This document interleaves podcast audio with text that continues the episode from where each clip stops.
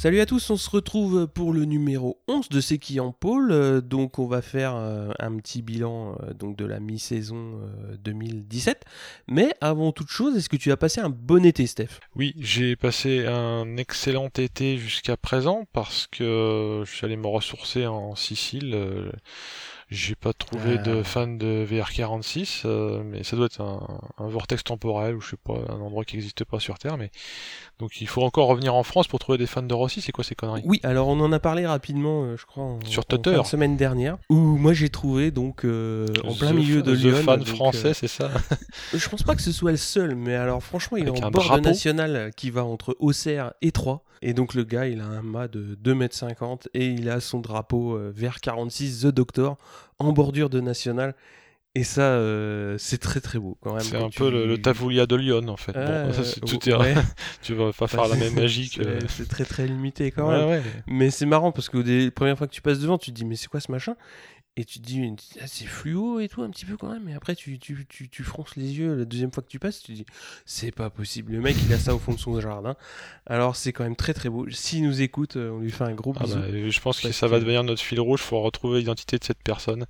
Mais à je, faire du peux la, la retrouver facilement. Il suffit que je m'arrête et que j'aille voir Ah toilette. il faut, il faut, il faut. Ah Et le truc qui est marrant aussi, c'est que bon, je, vais, je traîne un peu les parcs d'attractions. Et euh, tu vois toujours hein, dans ce genre de truc un mec avec la doudoune Yamaha Factory Oui. Ou un, Monster, une euh. grosse doudoune Tech 3. Oui. et tu es au plein milieu de- du, du truc et tu vois les gars. Euh, tu fais un petit signe d'approbation, genre t'as vu. c'est ça. Check man. C'est un peu ça. Donc on va faire un petit numéro bilan mi-parcours hein, sur, euh, sur cette saison, en passant un petit peu en revue aussi les, les petites nouvelles qu'il y a eu euh, cet été. On va commencer par le Moto 3. hein. Donc euh, il y a eu une annonce assez importante puisque Fenati va passer en Moto 2 l'an prochain. C'est signé, donc bah, il lui reste à finir correctement cette année. On verra bien à, quelle position, mais bon, c'était une des nouvelles qui est arrivée peu de temps après la, la coupure. Et oui, tu as eu une news, elle, beaucoup plus récente, en italien, donc. Oui, alors c'est plus anecdotique, hein, mais c'est euh, ce blaireau, parce qu'il n'y a pas d'autre nom de Bastianini, Mhm. euh, natif de Rimini, je le précise, parce que Rimini, euh, Misano, Tavuglia, c'est un peu la- comme le bouchonnois, tu vois, c'est c'est- la zone, c'est le hotspot euh, Ouais. italien de qualité. Ouais. Mais là, il a fait son blaireau parce que bon, il le reconnaît lui-même en postant sa propre photo. Il s'est fait une méga pizza sur la tronche. Euh, et donc, ça chouette. laisse à penser qu'il avait zéro casque en Scobit.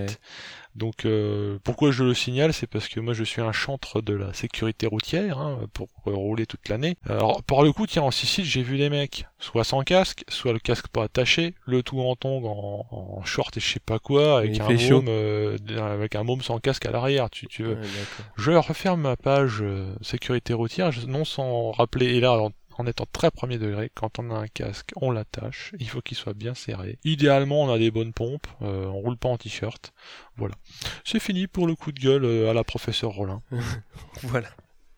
Donc pour euh, le Moto 3, donc c'est Johan Mir hein, qui mène avec 165 points. Romano Fenati deuxième avec 128 et Aaron Canet troisième avec 110. Euh, au niveau des victoires, donc Mir en a gagné 5, Canet 2, Mignot 1 et Fenati 1. Pour faire un petit, une petite vue d'ensemble sur la catégorie, donc il y a eu beaucoup de courses très serrées euh, depuis le début de saison au Qatar. Et les 5 victoires de Mir, elles sont entre guillemets un petit peu trompeuses dans le sens où euh, ça voudrait montrer qu'il domine.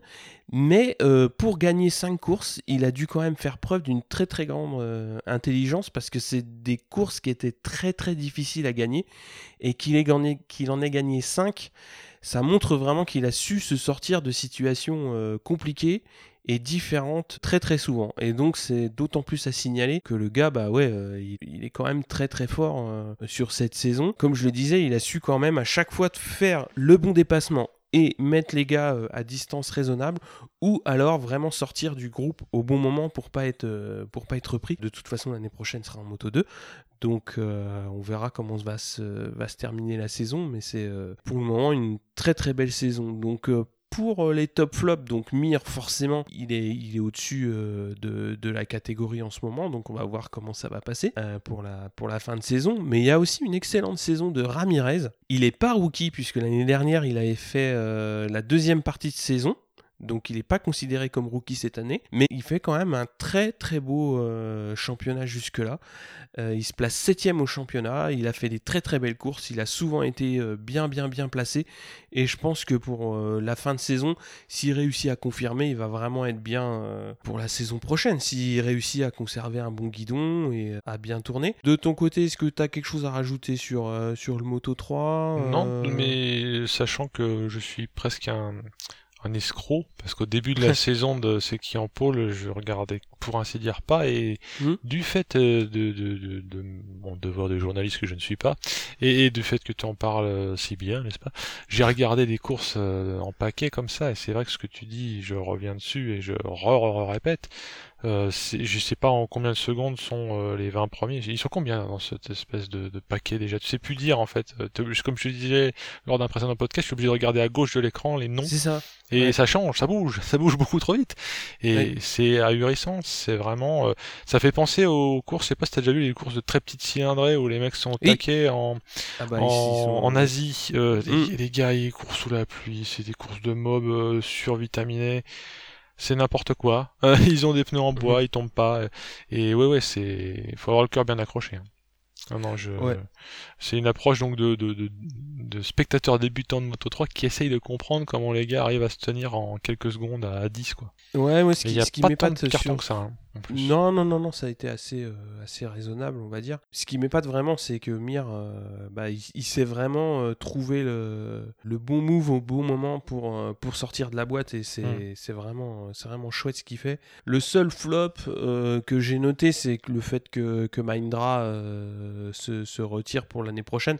Bon, ils ont pas vraiment de bons résultats cette année, donc euh, c'est un petit peu, enfin ça se comprend dans, dans ce sens-là. Côté Frenchy, on a Jules Danilo qui est pile poil euh, sur euh, le même tableau de marche que l'an dernier au niveau des points, c'est-à-dire que il est, il a mis parcours à la moitié de ses points, donc je crois qu'il a mis 29 points cette année. Alors pour parler un petit peu Moto 2, donc on a une petite news donc sur sur KTM qui va proposer plus de châssis dans le futur pour des teams clientes euh, qu'on pourrait appeler satellites, hein, pas tout à fait euh, ce nom-là, puisque c'est pas, pas comme ça qu'on les appelle. Mais euh, surtout, ils vont vite emboîter le, pas sur le moteur Triumph pour éviter de produire des châssis donc sur base de moteur Honda qui serait à mettre euh, bah, tout de suite à la poubelle puisque le moteur va changer. Donc je pense que les points de fixation et euh, toute l'architecture du châssis va être euh, obsolète du jour au lendemain. Ça fera partie un petit peu plus loin dans, dans le podcast des, bonnes surprises. KTM donc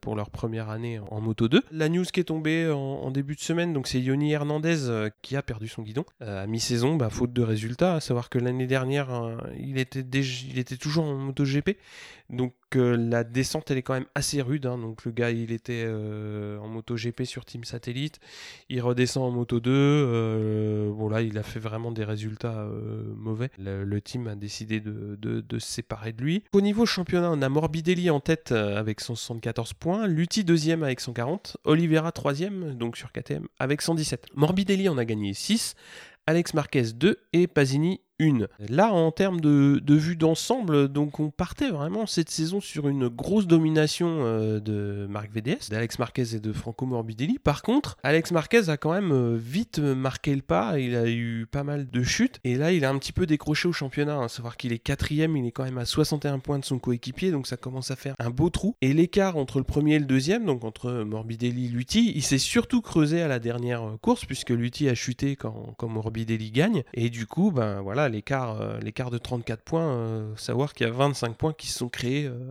à la, dernière course. Lutti, quand même, sur 9 courses, il a fait 7 podiums. Donc c'est quand même une très très belle régularité qui paye, hein, forcément. Et Oliveira, donc le pilote portugais, qui place très très bien la KTM en, troisième place, bah, lui aussi très régulier, toujours dans le coup. Et je crois qu'il y a eu une petite interrogation justement de, de à l'intersaison pour se demander pourquoi est-ce que les teams MotoGP ne viennent pas le chercher pour la saison prochaine? Parce que, bah voilà, enfin, ça fait quand même plusieurs saisons qu'il est très très bien. L'année dernière, il était quand même bien placé euh, au championnat face à Zarco. Mais bon, voilà, il, il a pas le, il manque un petit quelque chose vraiment pour attirer les teams de MotoGP. Après, qu'est-ce qui manque ça Est-ce qu'il lui manque un, agent et ou des sponsors? Parce que si j'ai bien compris, le monde merveilleux du MotoGP, sauf à être dans le top, c'est un peu toi qui payes l'équipe pour qu'elle te prenne. Enfin, tu la payes parce que tu amènes des sponsors. C'est toujours un peu une espèce de symbiose. C'est un peu, c'est un peu le mariage, euh, voilà, bah mariage arrangé. Et le problème de Lutti, c'est ça, c'est que bon, il n'est pas peut-être aussi charismatique que peut être un, grand pilote. Son père a pas un circuit à son nom, non? Non plus. je, parlais d'autres euh, C'est Abraham, euh, c'est ça qui. C'est papa qui est propriétaire de, de, Bruno. Ouais. ouais ok. En plus, ça se trouve, c'est pas que ça. Pardon. Oui, c'est pas que ça. non, mais voilà, Faluti, voilà, il a pas pas de bol dans ce sens-là parce qu'il est quand même très très fort, il est très performant mm. et, et bah voilà, personne vient le chercher, c'est bien dommage. Euh, au niveau des tops, bien évidemment Morbidelli qui confirme son statut de, top pilote de la catégorie euh, cette année. T'avais un petit mot à dire hein, sur, euh, bah Oui, Morbidelli c'est un, des protégés de la, de la team VR46. Ouais qui sert euh, d'élixir de jouvence, euh, mhm. je parle de la team, hein, pas que de Morbidelli, à Valentino Rossi pour se tirer des bourgs euh, en flat track et ou sur des tout petits circuits. je crois qu'ils se sont pris un, coin de Misano, qu'ils ont fait un mini, un mini ovale là-dessus qui tourne en élimination directe tous les deux tours. Bref, mhm. ils font les gamins. Voilà, ils font les gamins de course de parking et ça lui va très bien, Rossi visiblement. Et lui, comme eux, euh, confirme que c'est euh, c'est du win-win. C'est du win-win a priori. Bah, moi qui ai acheté euh, comme un gros pigeon que je suis MotoGP Valentino Rossi Car 6 édition, à un moment je me retrouve dans le tutoriel, on fait du flat track orange là, je putain, Morbidelli, là, il m'a fait l'inter. Hein. Donc voilà, je peux dire que j'ai aussi fait un exter à Morbidelli. Après, je peux te dire qu'il faisait moins le malin. Ouais, mais il était en 3D sur ta télé. Oui, oh, bon, bah, c'est bon, quoi. Mais voilà, je, pas obligé de le dire. Bon, bref. non, histoire de faire mon relou, excuse-moi. Euh, un truc que je, dont je me suis fait réflexion quand j'ai vu KTM commencer à bosser euh, d'ores et déjà sur euh, Triumph. Mhm. Les deux mots se sont télescopés dans, dans mon cerveau de poule. Mhm. C'est quand même un moteur Triumph dans un châssis KTM. C'est une espèce de, à la fois de, de Frankenstein et, et de, de, de, rêve éveillé pour les, les kékés de matos comme je suis. J'adore les KTM principalement les SMR, les Supermotes 450, mais j'aime aussi les Duke et tout ça, euh, les monos et les bides d'enfer. Et euh, j'aime aussi euh, les trois pas de triomphe. et je me dis, je suis à la fois charmé et horrifié de ce mariage. Je sais pas si tu vois ce que je veux dire. C'est comme bah, si tu faisais un mariage Lamborghini Corvette, quoi, ou Lamborghini Ferrari. C'est de mettre des sous de côté et puis de monter un team moto 2 comme oui, ça. Oui, non, mais on me filerait juste un vieux Duke même rincé où il faut refaire les segments. Moi, je veux bien, c'est pas le problème. on sait tous que c'est du proto, donc faut aussi oublier du, proto, les bécanes de route. Pas comme au Superbike, où tu peux mm. penser qu'une Panigale va essayer de se fighter avec une R1, euh, comme les mecs en bas de ton immeuble.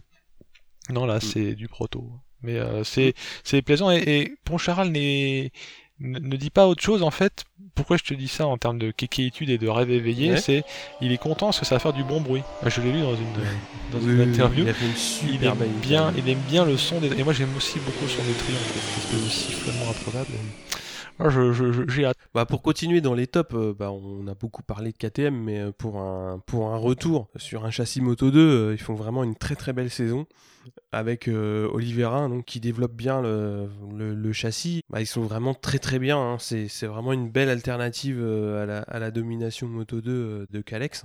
Et aussi, euh, une autre écurie, euh, bon, qui elle, euh, est beaucoup plus cocorico, hein, mais c'est Tech 3, hein, donc, qui a eu beaucoup de malchance tout ce début de saison, avec pas mal de chutes, souvent parce qu'ils étaient dans les mauvais coups. Pas, de leur fait, hein, les, deux pilotes Tech 3, mais ils ont toujours placé la moto vraiment bien, que ce soit sur la grille ou à l'arrivée, et j'espère que Vieré s'est bien remis en forme pour bien finir la saison, parce que ça pourrait vraiment mettre euh, l'écurie Moto, Moto 2 de Tech 3 sur euh, une très très bonne dynamique pour la suite, hein, parce que c'est une moto qui est développée 100% par eux, hein, pour le coup ils, prennent le châssis à, personne, c'est vraiment chouette de les voir développer et d'avoir du succès avec leur équipe Moto 2 euh, également. Dans les flops, bah, on revient évidemment sur le cas de, Yoni Hernandez, hein, comme, je le disais, qui roulait en moto GP et qui n'a pas convaincu en moto 2, loin de là, parce qu'il a quand même fait des résultats mauvais. Pour quelqu'un qui vient de MotoGP, c'est quand même très très dur de redescendre là où il est arrivé, donc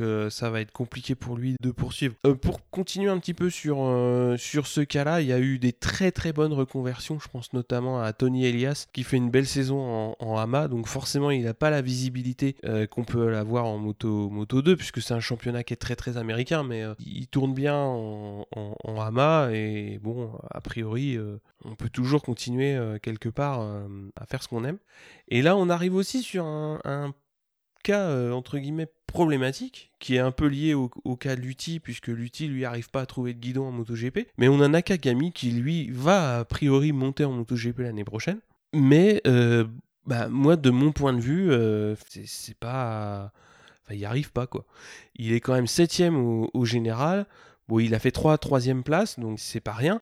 Pour un pilote qui est pressenti pour monter en MotoGP, je trouve que c'est il en, manque un peu. Ça fait quand même pas mal d'années qu'il est en Moto 2. Là, ça, moi, je trouve que c'est un peu décevant quand même de le voir à cette place-là. Quoi. Je préférerais clairement le voir euh, jouer, euh, jouer la troisième place au général. Bon, ça serait un peu plus légitime de le faire monter. Mm. Après, je sais pas ce que t'en dis. Bah oui, c'est j'ai toujours eu du mal à comprendre la sorte de malédiction des, des pilotes japonais, quelle que soit la catégorie, parce que mm. on parlera un peu plus tard de d'endurance. Mais mm. à chaque fois, ça doit peut-être nous qui, qui, nous les Français qui ne parlons pas des Japonais, je sais pas. Personne cite le troisième pilote du team GMT 94 qui vient de gagner trois fois de suite. Euh, c'est pas le pilote du GMT, hein, du, du, Yamaha Factory. Du Yamaha, excuse-moi, du Yamaha Factory. Et, euh, comme si, en fait, euh, et c'est marrant parce que quand bien ils ont des super résultats, ils deviennent jamais des stars. Alors est-ce que c'est juste parce que c'est chez nous ou est-ce que chez eux ils sont bien reconnus, tu vois? J'ai l'impression. Ouais, on en parlera plus tard hein, parce que c'est très japonais, mhm. c'est très nippon japonais, on va dire. Mais Nakazuga, il est en train de, de, de, de choper un statut chez Yamaha de pilote intouchable. Ah oui, ça c'est clair. Ah oui, oui, là c'est clair. Là, euh, le mec, il a quand même gagné trois fois les 8 heures Suzuka sur la piste d'Onda. Donc le gars. Euh, bah ouais, c'est un, un, peu euh, hein. ce qu'on appelle un T-bag en jeu vidéo, quoi. Je te... le petite humiliation qui va bien, surtout ah au Japon. Puis, mmh. puis voilà. C'est comme si éventuellement un jour Rossi avait gagné en Espagne, quoi. Oh, oh. Enfin, Pourquoi de suite Non, non, non. Je ne vois pas de quoi tu veux parler. Ouais. Euh, c'était euh, comme ça dans un monde parallèle. Côté, côté Frenchy, en, Moto 2, on a Cartararo, hein, donc, qui est rookie, qui a marqué 32 points. il pointe à la 16e place euh, au, général. Alors, j'ai eu une petite discussion avec Emeric à ce sujet. Hein. Emeric, euh, je, te, je te salue. On, en a parlé assez longuement. Alors, moi, je lui accorde quand même euh, un petit peu de, de temps encore à, à Cartararo parce qu'il est quand même jeune. La chance, c'est qu'il a encore même une, une bonne moto. Donc il a encore tout ce qu'il faut pour prouver ce qu'il sait faire et confirmer. Pour moi, c'est pas une demi-saison qui est, ratée, mais il, faut vraiment qu'il réussisse d'ici la fin de saison à, être beaucoup plus régulièrement euh, devant. Il a fait quand même des courses qui sont pas mauvaises. Il a quand même réussi à faire 7 au Qatar, 7 à Barcelone. C'est pas génial. Bon, il est rookie. Le Moto 2, c'est quand même une catégorie qui fait énormément entonnoir, euh, où il y a beaucoup de pilotes qui viennent, euh, par exemple, tu prends l'exemple d'un Brad Binder qui vient de Moto 3, qui a été champion du monde, et cette année galère. Daniken qui a été champion du monde l'année dernière, bah, il a galéré beaucoup en Moto 2 aussi. C'est une catégorie qui est pas facile. Cartararo est jeune, donc il a encore tout le temps pour, euh, prouver sa valeur. Donc euh, il va falloir d'ici euh, d'ici la fin de saison être devant. Bon je te laisse la main pour le MotoGP alors.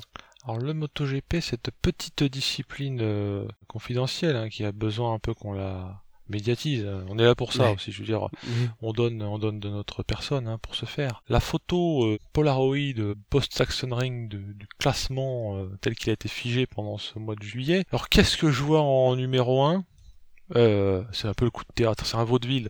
Marc Marquez, le gars. Du Diable Vauvert. On en avait parlé un petit peu, il y a quelques podcasts de ça.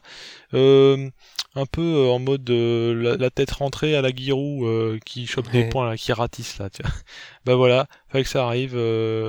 comme il a signé sa deuxième victoire en parlant de, c'est un peu ces deux grands prix de chez lui. Hein. il y a le, mm. le bah, et puis le Saxon Ring. Impérial, que dire de plus cet homme-là? Donc il se retrouve leader hein, avec un Vignales qui ne démérite pas hein, puisqu'il a que, que 5 points de retard sur Marquez, hein, s'il se fait coiffer. Dovi. Mm. Euh, le Dovi, euh, on en reparlera aussi, mais qui, qui impressionne. Il a impressionné déjà les années d'avant, mais il continue d'impressionner, mais la différence c'est qu'il a enquillé là, il a enfilé les grands prix comme des perles, euh, coup sur coup de, de grands prix. Et alors un certain Valentino Rossi, je vais faire la blague de attention un petit jeune qui monte, ah, ah, ah.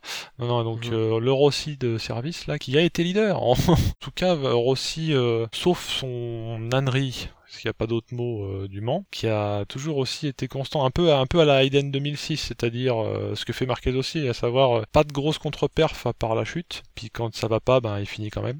Il finit pas à la Lorenzo 18ème à, se prendre un tour. 4 pilotes en 10 points, on l'a dit et c'est presque galvaudé, mais il faut le répéter quand même. Putain, 4 pilotes en 10 points à mi-championnat. Je sais pas si c'est souvent, mais je crois pas. Hein. c'est très très. Ce que disent beaucoup aussi d'observateurs, c'est que c'est aussi un des championnats où il y a le moins de points de marqués euh, par le premier. C'est-à-dire que le premier est premier avec assez peu de points. de toute façon, il n'y a pas de miracle. Hein. Si tu veux mettre tout le monde avec plein de points, hein, c'est c'est l'URSS. Hein. Il en faut pour tout le monde. tu étales, tu étales la confiture. Donc euh, pour le bilan des victoires, 3 pour Vignales. Effectivement, il, s'est tolé deux fois. Euh, Marquez, euh, on vient de le dire, il a fait deux victoires, mais il allait deux fois au tapis. Dovi, deux victoires, les fameuses coup sur coup, hein. back to back, avec une chute aussi. Rossi, une victoire à Assen, ça, bon, on en a beaucoup parlé, mais pas assez en fait. C'est vrai qu'il a gagné à Assen? et, et, aussi, bah, la chute du Mans, elle, elle manque d'autant plus que on voit à quel point il a perdu du point, quoi, et surtout au dernier tour. Euh, et puis Pedrosa, effectivement, alors Pedrosa, le gendre idéal, euh, qui fait pas de bruit, mais sa petite victoire dans la musette. Dans les tops, Dovi, il a, on peut même pas dire qu'il a confirmé parce qu'il avait déjà confirmé l'année d'avant en fait. Oui, Donc, oui. Euh, mais il confirme en, en, musclant son jeu, comme dirait un certain entraîneur, parce que voilà, rien, rien ne lui fait peur. C'est-à-dire qu'il est pas, il s'excuse pas de gagner quoi, et quand il faut aller chercher, quand il faut taxer les mecs, il les taxe, et c'est super clean, pas euh, comme son ancien coéquipier, il fait pas tomber les gens. Euh, donc euh, oui, il montre que la Ducati, oh bah c'est pas moi qui ai mal hein, en ce moment, on en parlera après. vrai. ouais, il montre que la Ducati est certes spéciale, hein, c'est un peu comme les enfants qui sont pas pareils que les autres, il est spécial, mais elle fonctionne. Hein. Euh, d'autres l'ont montré comme Petrucci aussi. Euh. Et euh, deuxième éclosion carrément, c'est Tech 3 parce qu'avec Zarco et Folger qui sont un peu les complémentaires, en mm. ce sens qu'au Saxon Ring, il y a eu un coup de moins bien pour Zarco et un coup de très bien pour Folger.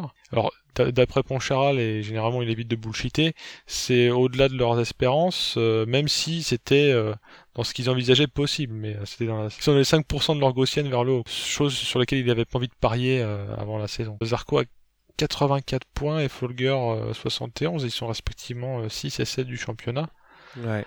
Et ils se montrent et plus que se montrer, ils sont souvent à leur avantage et parfois devant les YAM euh, officiels. Ce qu'ils font euh, tous les deux, c'est vraiment très très bien. À savoir que euh, l'année dernière, hein, donc, sur l'équipe Tech 3, Bradley Smith sur l'année, il marque 62 points. Bon, il a été blessé une partie de, de l'été. Hein. Ils sont, déjà au-dessus du pilote qui fait deuxième de l'écurie l'an dernier. Et savoir que le premier c'était Paul Espargaro qui avait marqué 134 points. C'est pareil, ils sont tous les deux au-delà de, du, tableau de marche.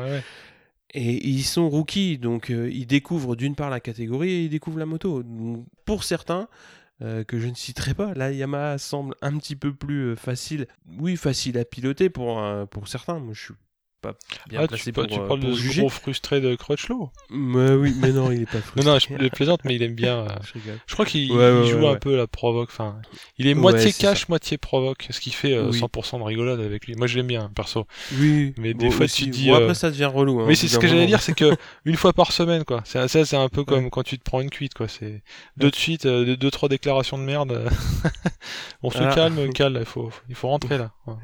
Voilà. enfin, enfin bon, pour des rookies, euh, je trouve que c'est ce qu'ils font, c'est super. Mm. Après, pour euh, dire un petit mot sur Dovi, la moto, euh, on savait pas vraiment, on savait qu'elle était meilleure, enfin qu'elle avait vraiment gagné en, compétitivité, qu'elle était meilleure sur, sur pas mal de tableaux. Et bah, il prouve que clairement, on peut gagner des courses avec des Ducati. Il en a déjà gagné deux. Et puis en plus, comme tu l'as dit, Petrucci réussit aussi à, bien la placer. Donc voilà, maintenant, pour gagner, tu n'es pas obligé d'avoir une Yamaha ou une Honda.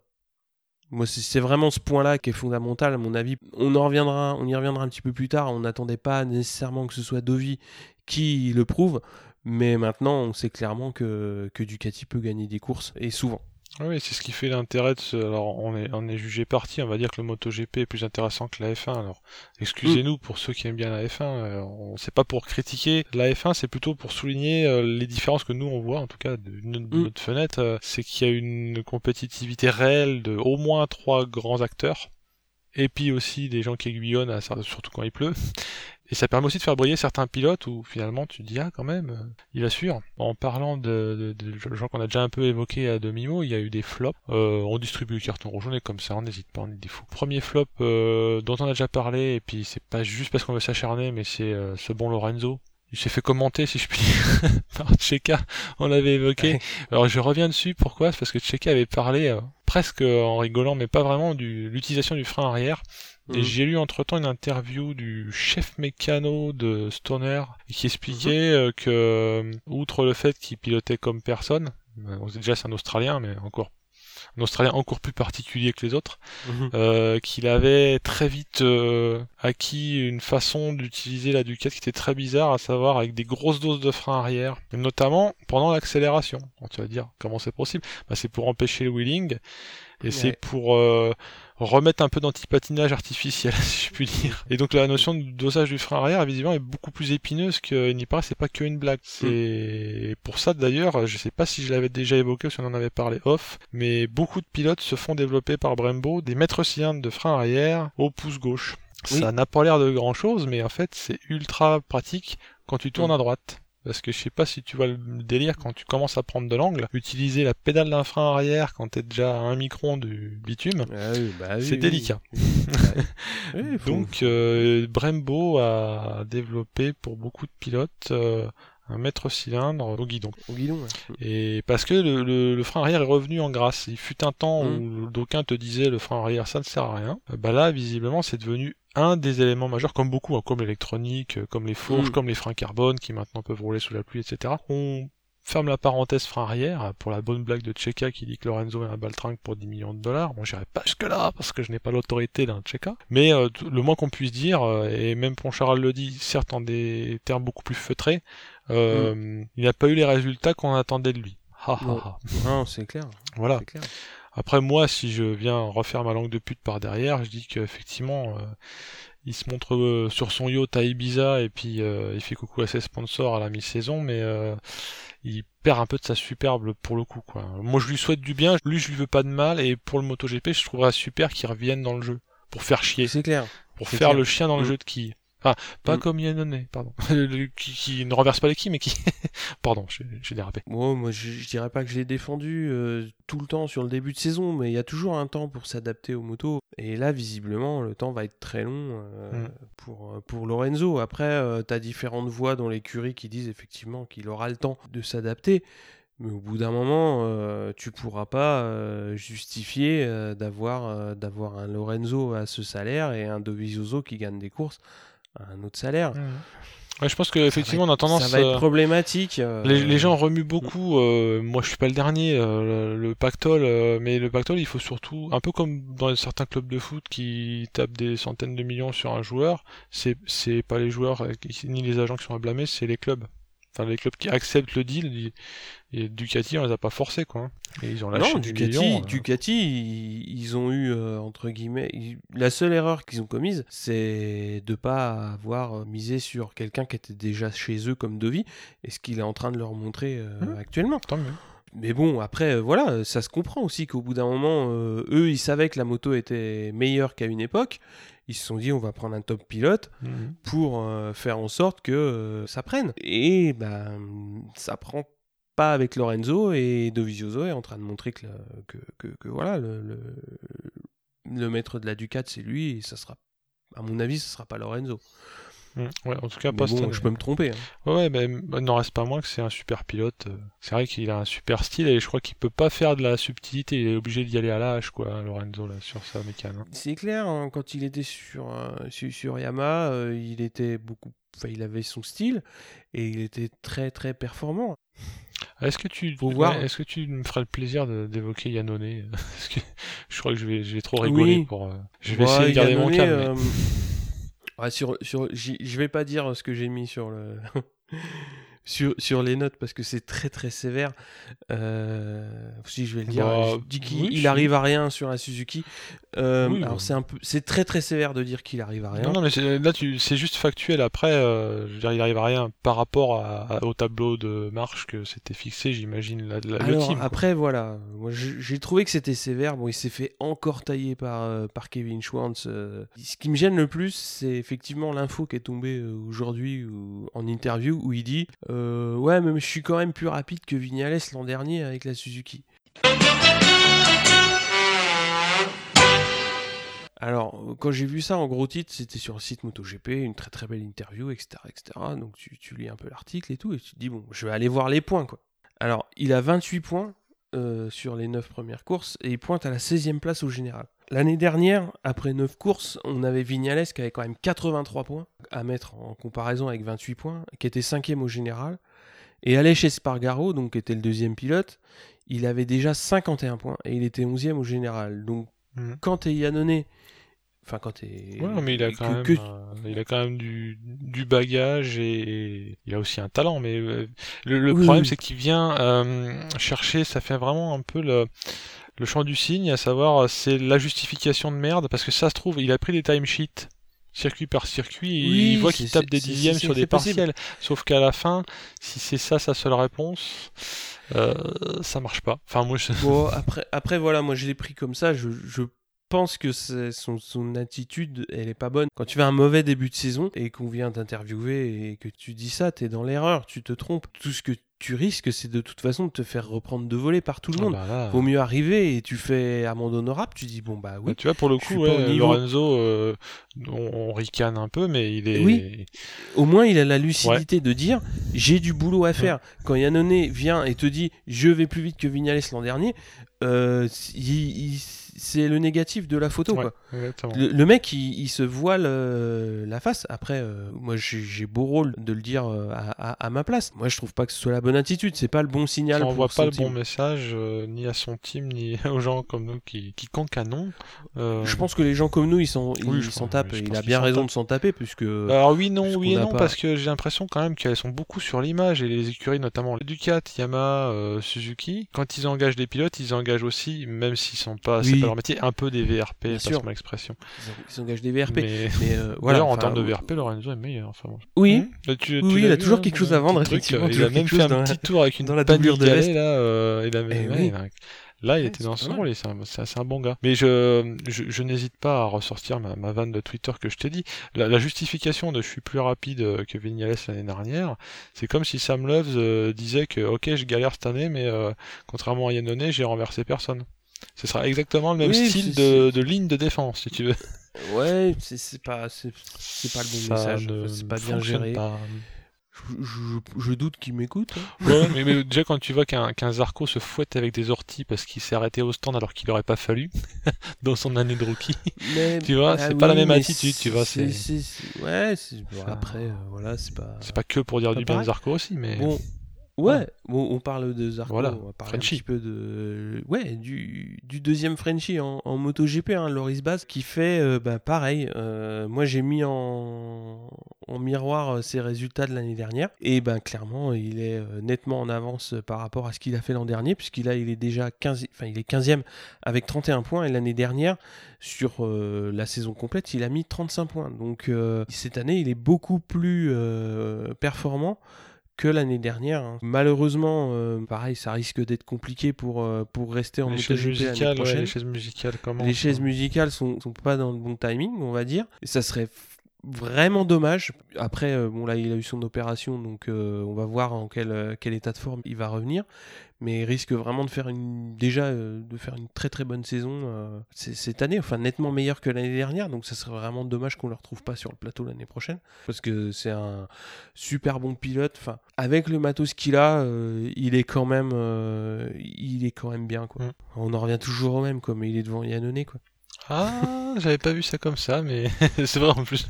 effectivement. bah effectivement. ouais, mais oui, oui, il est devant Yannone, hein. c'est juste devant. hein. Mhm. Au niveau des news en général, il y a quelque chose de, de neuf? Euh, Petrucci, euh, après s'être fait courtiser par Aprilia, Aprilia, Ouais. c'est un peu le, le binoclard boutonneux euh, qui, qui veut choper en soirée. Quoi. Il n'arrête pas de demander à tout le monde s'ils veulent venir pour virer ça. Non mais j'ai- je les ai dans le nez, Aprilia, sur la, la team, Ouais. hein, pas, la, pas la, Mm.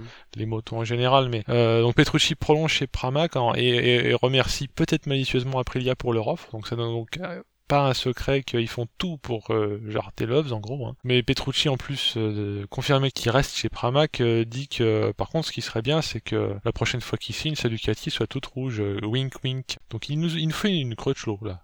Ça s'appelle une crutchlow, hein. de la com euh, pas subtile mais qui peut être efficace. Un peu une papinade. La papinade de la com.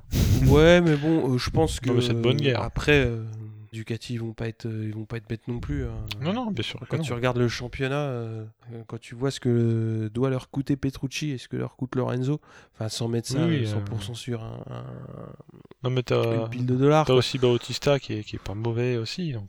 Bah ouais, ouais. Oh bah ils ouais, font tous un peu leur, leur trou dans leur coin, mais... Non, et Petrucci, moi je Mm. l'aime bien en plus, il- c'est un... c'est un joyeux luron. Ouais, c'est un mec à la Et il respecte le Bah, docteur, c'est- il respecte le docteur, il les double pas, c'est cette espèce de chauvin. Mais bon, euh, vo- voilà quoi, t'as Petrucci sur une euh, sur une Pramac. Bon, il est sur une GP17 aussi, Mhm. mais il est juste un point. Enfin, il est un point devant Lorenzo. Mm. Au général, bon après c'est sûr, c'est une demi-saison, donc faut, on va vraiment voir. Oui, mais ça veut dire, tu sais, sur- tu connais la la passion des gens qui ne tombent pas, hein. parce que euh, des fois on voit des, des passe-moi l'expression, des petits pilotes euh, de, de punir en son temps, souvent ils sont à 110%, 170% même, donc Oui, ils finissent par roule, tomber. Mm. Et, et Petrucci, on a l'impression, euh, c'est dans les six premiers tours de, du Qatar et avec la chute de Zarco, j'en étais à espérer qu'il qu'il se faisait pas, tu vois, du 110%. Visiblement non, l'histoire a montré que non. hein. Mm. Mais au soir du Qatar, je me suis dit, ah c'est à la fois beau et euh, comme euh, euh, un de punir devant sous la pluie, quoi. Et le tour d'après, Mm. c'est fini. Non, ça n'a pas été le cas. Et Petrucci, il reste sur ses roues. hein. Donc Mm. il, Ouais, il taquine Il- bien. il est- hein. il est bon, Ouais, hein. il est bon. ouais. Et euh, Jack Miller, dans la série du Mercato, euh, lui, il rejoint Petrucci chez les mêmes Pramac. Pour le coup, euh, il n'y a pas euh, 36 solutions, c'est Scott Redding qui dégage. Hein. Au revoir. Mm. Euh, Le paddock bruisse du fait que peut-être, ça, ça reste hypothétique, hein, euh, qui pourrait faire une sorte d'échange standard et que Redding irait chez Marc BDS euh, au guidon qui a été laissé vacant par Miller. La suite au prochain épisode, hein, ça, euh, on nous verrons bien. Euh, Marc VDS, ouais, il galère un peu avec les Honda. hein. Ils, ils se plaignent sans se plaindre. C'est-à-dire qu'ils veulent pas mordre la main qui les nourrit ou qui les motorise. Bah, c'est le problème, c'est que là, il leur paye un pilote Mm. en la personne de Jack Miller, puisqu'il est pilote HRC.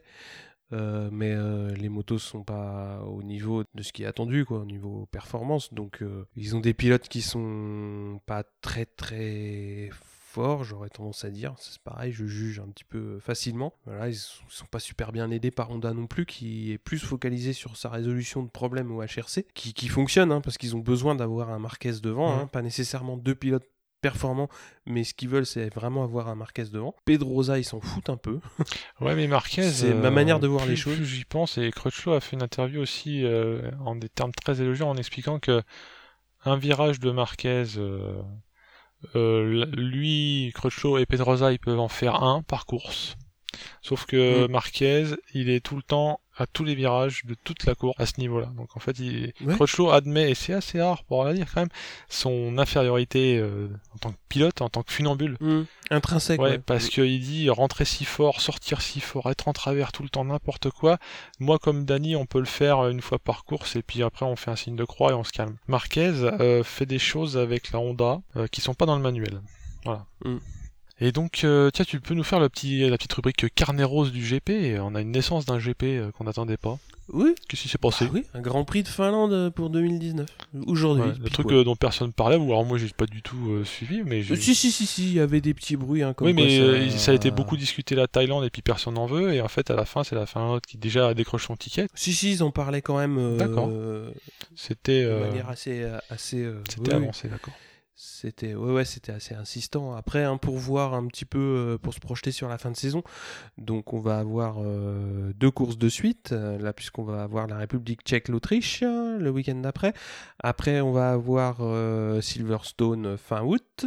Après, on va attaquer Rimini et Aragon avec un rythme toutes les deux semaines. Et après, il va y avoir les trois courses outre-mer, c'est-à-dire le Japon, l'Australie et euh, la Malaisie euh, entre mi-octobre et fin octobre. Et on va clôturer tout ça le 12 novembre euh, à Valence. Et- Comment on va finir où est-ce qu'ils vont nous caser d'ailleurs, la Finlande? Excuse-moi de revenir là-dessus, mais c'est déjà décidé. bah, je ne sais pas parce que pour le moment il n'y a pas spécialement de comment Oui. dire il n'y a pas Oui, de calendrier 2019 n'est pas fait provisoire. encore, mais ouais. Bon, ce sera peut-être après, pas en mars, hein, vu le climat, je sais pas. On verra. Bon, Ouais, après, euh, après ils, ils vont trouver de la Mhm. place. Euh, puis là, ils sont en train de discuter en plus avec, euh, de ce que j'ai entendu dire, ils discutent pas mal avec la F1 oui, ils s'entendent bien. euh, pour euh, justement- Ouais. Mieux qu'à une époque pour, après. euh, pour éviter les collisions euh, de calendrier. euh, non, non, ils vont y arriver. Après, ça va être peut-être au pilote de savoir euh, mesurer tout ça, parce que ça va faire un calendrier à 20 courses. Ça va être à la Dorna de bien gérer ça, de manière à, à- à promener son petit circuit caravane, ouais, hein. correctement. Mais bon, je pense que là-dessus, ils savent y faire. Mais on a parlé de l'interview de Poncharal, qui justement notait ce point-là et qui est entre guillemets jalousé par la Formule 1 puisque la Formule 1 les petites teams privées financièrement sont très très fragiles contrairement aux équipes euh, en MotoGP qui a priori sont dans une santé financière un petit peu plus un petit peu plus stable. Et c'est lié au fait principalement que la Dorna réussit à redistribuer de manière beaucoup plus logique les rentrées financières de manière à justement maintenir des équipes privées qui sont d'une part euh, compétitives et en bonne santé financière. Donc je vous invite à lire, euh, à lire son interview, elle était vraiment Mm. géniale parce que tu sens vraiment que le mec il, il aime ses pilotes et que bah, Ah, il a, il a le petit côté euh, artisan, impressionnant. Exactement. Du mec qui aime le travail bien fait. Pour continuer sur euh, nos amis Frenchy, euh, donc euh, Gintoli en British Superbike, euh, il court à euh, c'était le 23 juillet. Deux résultats blancs pour lui, donc il y a eu une chute et une 17e place, donc c'est très très compliqué toujours pour lui. Mais il a aussi fait donc les 8 heures de Suzuka, donc là on va faire une grosse grosse incise sur, sur cette course. Euh, c'est une épreuve qui a été remportée euh, donc par euh, Yamaha Factory. Euh, L'année dernière, ils l'ont fait avec euh, Espargaro, Smith et Nakazuga. Et justement, c'est euh, le pilote dont tu parlais Ouais. euh, tout, Qui est à l'heure. finalement, qui qui est, est en- le mec qui est euh, toujours là, depuis trois ans. ben oui, exactement. C'est un pilote qui est là depuis, comme tu dis, depuis trois ans, qui gagne, enfin même Oui, plus que ça, qui, je qui pense, gagne depuis trois euh, ans chez Honda. On Ouais. rappelle, Chez Yamaha. Il- ouais, ouais, ouais, sur les-. Chez, est Honda, Yamaha. ouais, sur la piste. et Honda. sur les terres, il vient chier dans leur jardin, passe-moi l'expression. Et après, il essuie avec ses pieds. Non, donc euh, moi, ça me fait rire. Moi, je suis un mauvais esprit. Moi. Je suis pas anti-Honda en fait, mais tu vois, quand t'as des antagonismes comme ça, ça relève un peu le, le truc. hein. Alors, je, je me Mm. permets de, de bitcher un peu. euh, alors, j'aime bi- bien Eurosport parce qu'ils me permettent de voir le MotoGP, mais je suppose que c'était du réalisateur de là-bas. C'est là que tu te rends compte que c'est pas facile de filmer un GP. J'ai trouvé que c'était filmé avec les pieds. J'ai regardé euh, les 8 heures. Ouais. Suzuka Oh là là. Euh, L'endurance, c'est Ah, je sais que c'est dur à filmer. mais en fait, souvent, ils se, ils se misent sur une caméra qui a un point fixe et ils zooment au loin Ouais. pour voir arriver les mecs. Ils dézooment dans la courbe et ils rezooment quand c'est parti. Et j'avais la gerbe au bout de 5 minutes. Alors moi, je l'ai pas vu en direct, mais j'ai vu que sur Twitter, les gens se plaignaient aussi du fait qu'il y ait des pubs tous les 17 secondes et que c'était d'ailleurs toujours les mêmes. Ça devait être un peu une cassette qui tournait en boucle avec les pubs Suzuki complètement Oh, vache. J'ai vu pas mal de gens ranter sur le sujet. Moi, j'ai regardé que le résumé. En Uh-huh. voyant le résumé, j'avais mal à la tête à la fin. Parce qu'en plus, t'as as les angles de caméra. Des fois, quand c'est filmé de trop bas, tu vois rien. Tu- Donc, euh, Mm. Ah bon, bah oui, oui. plutôt d'ailleurs que de critiquer euh, comment est filmé Endurance, je me remarque que le MotoGP est extrêmement bien filmé. Parce que t'as, ok, t'as les vues d'hélico, donc là il y a du bon gros pognon, hein, mais t'as euh, là où sont les travelling, euh, ça fait pas mal à la tête. T'arrives à suivre l'action, t'arrives à suivre quand, quand ils se taxent, t'arrives à voir quand les freinages sont gros. Et c'est toute une science, à mon avis, qu'on remarque pas, un peu comme la musique dans les films. Euh, Ouais, mais je je- pense que il y a beaucoup plus de caméras Ça doit sur jouer une aussi, course ouais. euh, MotoGP que Ouais, sur une euh, sur une endurance, ça c'est clair. Mais bon, euh, grâce Ça, soit rendue aux, aux gens qui filment le MotoGP, parce que l'endurance c'est un petit Mm. peu plus ingrat. hein. Bah, Donc ils ont gagné euh, cette année donc avec Nagazuga, Alex Lobs et Vandermark les pilotes Superbike. Deuxième Kawa, Euh, troisième euh, Honda. D'ailleurs, Honda qui a failli faire Euh, deux en fait, mais ils ont eu un problème de Oui. début de flamme euh, sur le collecteur, je crois, enfin sur le pot. Et en quatrième, donc, il y avait quand même une deuxième équipe Honda avec Miller et Nakagami qui, qui, bah voilà, qui au bout du compte est meilleur en endurance qu'en Moto 2. Est-ce à dire que N'est-ce pas Euh, ouais. je- Oh, ça me fait penser à un petit troll que j'ai vu sur Twitter, excuse-moi. Ouais, Euh. Jorge est très corporate, euh, publie une photo de lui sur une Panigale Oh, et un mec qui ouais. répond Ah bah t'es prêt pour le Superbike Ouais, Ah, ouais, c'était- c'était Ah. c'était beau. Meilleur troll de l'année. C'était pleine lucarne. Voilà. Il y a pleine lucarne, je te laisse papinade au point de penalty. C'était beau. Ouais. Et donc on parlait de Gintoli et il a fait cette épreuve donc euh, sur Suzuki évidemment avec euh, Brooks et Tsuda et ils font septième. Et par contre le gros cocorico oui. euh, de ces 8 heures de Suzuka, c'est le GMT qui termine euh, à la 11e place de la course mais surtout qui prend le titre euh, de champion du monde d'endurance donc ça c'est vraiment euh, c'est vraiment chouette. Euh, Bah, c'est pas les bah, officiels en fait. voilà, Déjà, GMT, c'est entre guillemets satellite. Je sais pas si on peut l'appeler comme ça, non C'est Non, c'est pas tout à fait ça. Alors, en fait, c'est une team privée, privé, mais pas que. non puisque c'est Ouais. GMT. Mais ils ont le support de Yamaha. Ouais, je sais pas si c'est Yamaha France ou Mm. Yamaha Europe, mais Ils ils, ont les- ils quand même les moyens de Yamaha, R1 quoi. sur la dernière. Oui, c'est ça. Mais euh, Yamaha Factory, euh, voilà, enfin c'est. Bah, si tu veux, Yamaha Factory va marquer les points au championnat du monde, mais étant donné qu'il il, n'engage une équipe que à Suzuka, D'accord, oui, donc Bah, finalement, le reste euh, du temps, le, le Yamaha Factory, c'est le GMT. Euh, bah, Non non. Si tu veux, les gens qui travaillent au GMT travaillent au GMT et font le championnat du monde. D'accord. Mais euh, occasionnellement, Yamaha monte une équipe pour Oui, faire les un 8 heures happening, Suzuka. C'est un Ok. happening, clairement. Ils font une course dans l'année. Ça, ça 8 heures brouille les cartes, hein, parce que moi j'ai beau m'intéresser à l'endurance, j'avais pas compris tout ça comme ça. Je me disais, mais attends, GMT c'est privé, mais en même temps c'est très très. C'est privé. C'est faire de lance quand même. Mais ils sont très supportés par Yamaha. Mais dans ce championnat. Euh, oui, sauf que t'as aussi Et l'IART. voilà, et donc il y a quand même un autre, c'est le Yard. Le Mm. Yard qui est pas non plus Factory, mais qui est un peu plus. euh, C'est exactement soutenu. le Enfin, même, je sais pas. euh, le même, le même. C'est le même- ils ont le même statut, d'accord. À la limite, ça serait bien qu'on puisse en discuter avec les gens du GMT euh, pour euh, qu'ils Bah nous ouais, expliquent un petit peu comment ça se passe, parce que moi j'ai ma vision des choses, donc euh, que j'ai expliqué là. Si on pouvait avoir une explication bien, euh, bien carrée de comment ça se passe, quels sont les liens entre le GMT et Mhm. Yamaha exactement, parce que typiquement quand à la présentation des équipes euh, Yamaha en début d'année, donc tu as forcément la Yamaha euh, MotoGP avec euh, Rossi Vignales, tu as l'équipe Superbike et tu as aussi l'équipe Endurance avec euh, le GMT. Oui, oui, et, et effectivement, donc ils sont euh, certes euh, dans le giron Yamaha. Après, tu as le motocross, etc., etc. Mais quand tu as l'équipe d'endurance, je me rappelle très bien du, du GMT qui était présent à la présentation officielle de Mm. tout ça. Quoi. Et ce qui est, ce qui est super, je- j'en profite pour dire du bien, parce que c'est pas si souvent. Guyot, c'est un mec qui est super attachant, je trouve, parce qu'il intervient souvent sur Eurosport, avec toujours d'ailleurs des Mhm. t-shirts de ACDC ou Maiden, euh, Ouais. sous sa veste noire. c'est un peu le côté rebelle. Et il est Mhm. euh, super euh, pédagogue. hein. En fin d'année, il, a, il est venu avec des, des boîtiers, des ECU, des fourches et tout pour montrer un peu tous les Ouais. capteurs. Et aussi, il anime, euh, a priori, de ce que j'ai vu sur les, les fils de news, euh, il anime des, des journées pistes. Enfin, il est, euh, il est un peu comme Zarco, quoi. Il est, c'est pas un team manager euh, qui fait que qui fait que team manager, c'est-à-dire qu'il est tout le temps sur les pistes. Et quand il est pas sur les pistes, il Bah, parle moi, de je l'ai vu une fois à euh, Carole. euh, il parle de J'ai ouais. j'ai fait un roulage. euh, ouais. Euh, j'ai- pas le permis moto, donc j'ai pas roulé sur la piste, mais j'ai été Mhm. voir les, les copains rouler. Et effectivement, c'était une, roulée- une journée de roulage GMT à, à Carole. Et il était là, donc euh, pour faire rouler effectivement, évidemment euh, sa, sa moto, enfin la moto du team.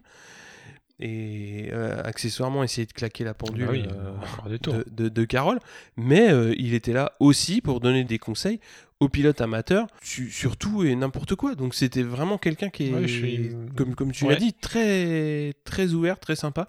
Alors moi, ce qui m'a épaté sur les 8 heures de Suzuka, c'est que il s'est fendu quand même après course d'une explication euh, importante puisqu'ils avaient pris un stop Oui, and euh, go. sur le drapeau jaune, et puis aussi parce qu'il était allé, et il Exactement. avait failli s'en taper un autre, parce qu'il avait juste voulu aller expliquer à son pilote ce qui se passait. Or, dans cette course-là, ça n'est pas permis, mais par, par ailleurs, dans les autres courses, ça l'est. Enfin, j'ai pas tout compris. Il y a un imbroglio Ouais. de règlement. Et ben justement, il a expliqué tout ça en disant, euh, en, en mettant le doigt sur un, sur une, sur un, Il y a un un paradoxe problème de fait. règlement. Euh, les 8 heures de Suzuka Oui, ont l'air d'être euh, Des une contradictions. sorte de, de péninsule, enfin de trucs isolés, une presqu'île où il n'y a Mm. pas exactement les mêmes règles. Oui, Donc tu cours avec certaines, enfin tu cours dans un certain cadre, mais le règlement euh, annuel n'est a priori pas Mm. applicable sur euh, son intégralité. Et voilà, donc je trouve que c'est vachement bien qu'il l'ait expliqué.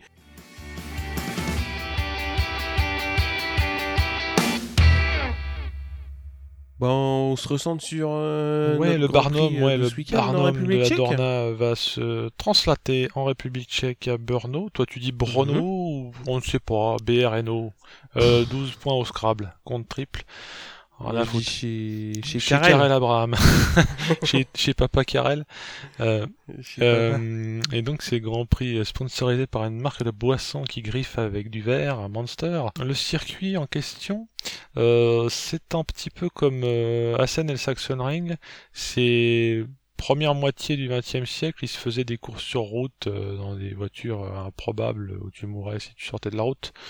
euh, sur des très grands tracés, beaucoup de dizaines de kilomètres, et il a suivi la même destinée, à savoir qu'il a rétréci d'année en année ce circuit, qui est pas, et il est passé de route ouverte à circuit fermé. Euh, la construction d'un circuit fermé à l'endroit où il est a été faite dans les années 80 dans l'espoir d'attirer les F1.